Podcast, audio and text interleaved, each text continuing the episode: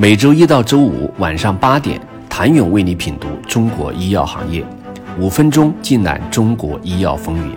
喜马拉雅的听众朋友们，你们好，我是医药经理人、出品人谭勇。博望有着高于同行的研发效率，离不开底层技术、人的经验和资本的加持。底层技术平台和专利是小核酸企业的核心竞争力。也恰恰是能否让产品顺利 BD 出去的关键因素。博望建成技术平台的时间很早，且其自研 RADS 平台与全球小核酸药物先驱相关技术头对头相比，RADS 产生的药物可以在更低的剂量下达到更好的药效和持续时间。博望核心团队主要来自于一家美股生物科技公司，其研发平台。也与其有相同之处。这家美股生物科技公司也是小核酸领域几个老大哥之一，历经数年做技术积累和平台搭建，在行业落寞时选择坚持而不是放弃。人人都揣有前现金流的小核酸药物开发和布局经验，人人都揣有全流程的小核酸药物开发和布局经验。当然，或许也都带了一股韧劲儿。当然，研发效率离不开资金。二零二三年十一月，博望刚刚完成了三亿元的 A 加轮融资，由国投招商领投、华盖资本、元熙海河基金、三一创新投资跟投。去年其 A 轮融资金额超过了四亿元。细看博望这家小核酸新秀，很早就将合作视为基因。在产品很早期就选择打包出去，如今的生物科技公司或许都明白要将合作刻进公司的内核，但如何把合作玩明白，让它发挥最大的效应，确实是中国的生物科技公司都缺少的。果然，博望联合创始人苏东旭曾在一次采访中透露，希望博望能够成为以技术作为驱动，做首创新药。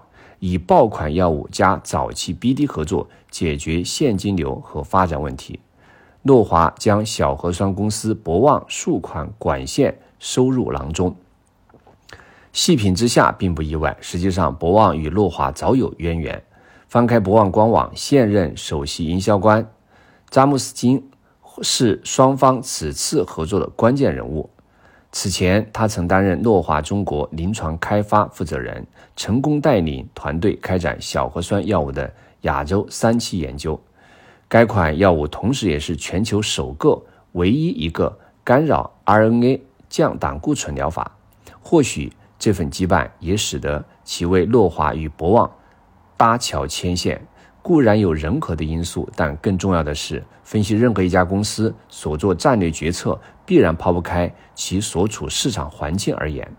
在瘦身的语境下，诺华已挣扎许久，逐渐将未来的引擎从内部研发转向外部创新，通过 BD 持续寻找后续重磅管线。这与国际知名咨询机构发布的2023医药研发年度回顾观点也不谋而合。全球大药企主要管线资产越来越依赖外部引进，这一转向卓有成效。如奠定诺华小核酸领域地位的，就是来自外部的产品。二零一九年，诺华以近百亿美元并入 MDCO 公司，从而获得小核酸药物，一举打响了小核酸药物慢病市场之战。此外，二零一七年、一八年先后从外部引进了两款治疗性。RDC 药物，如今也成为了诺华重磅炸弹潜力单品。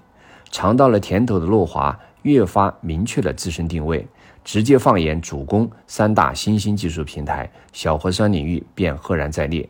其余两大领域分别是细胞基因疗法以及核药，并在三大领域持续买入，建立了领先优势，逐渐成为新兴疗法的弄潮儿。